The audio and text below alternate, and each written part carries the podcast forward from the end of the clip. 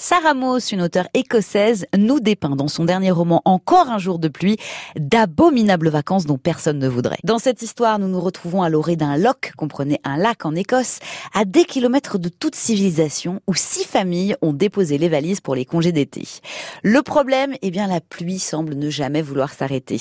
Du coup, on s'y ennuie ferme et les résidents n'ont rien trouvé de mieux que s'observer les uns les autres pour passer le temps. Cependant, ce n'est pas pour autant qu'ils s'adressent la parole ou qu'ils s'inviteraient chez les uns ou chez les autres. Notre première rencontre va se faire avec une mère de famille qui se lève à l'aube pour aller courir, enfin plutôt pour se réserver un petit peu de temps rien qu'à elle, loin de sa charge mentale quotidienne. Elle semble fuir quelque chose, et si c'était tout simplement sa vie.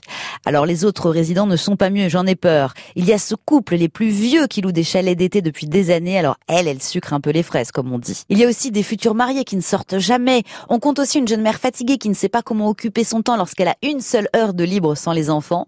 Des qui tuerait plutôt que d'être condamné à passer des vacances dans cet endroit en famille et sans wifi.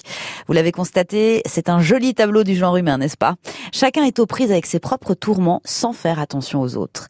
Mais peu à peu, ils vont un peu s'ouvrir aux autres et surtout une nouvelle famille va arriver. Les Chevenchko, qui semblent focaliser les griefs de tous. Et c'est aussi cette famille qui va lier tous les autres à cause d'un drame qui va se produire à la nuit tombée.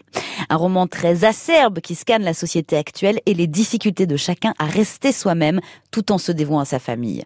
Alors c'est drôle et inquiétant, c'est un très bon roman signé Sarah Moss qui s'appelle donc Encore un jour de pluie et qui est sorti aux éditions Actes Sud.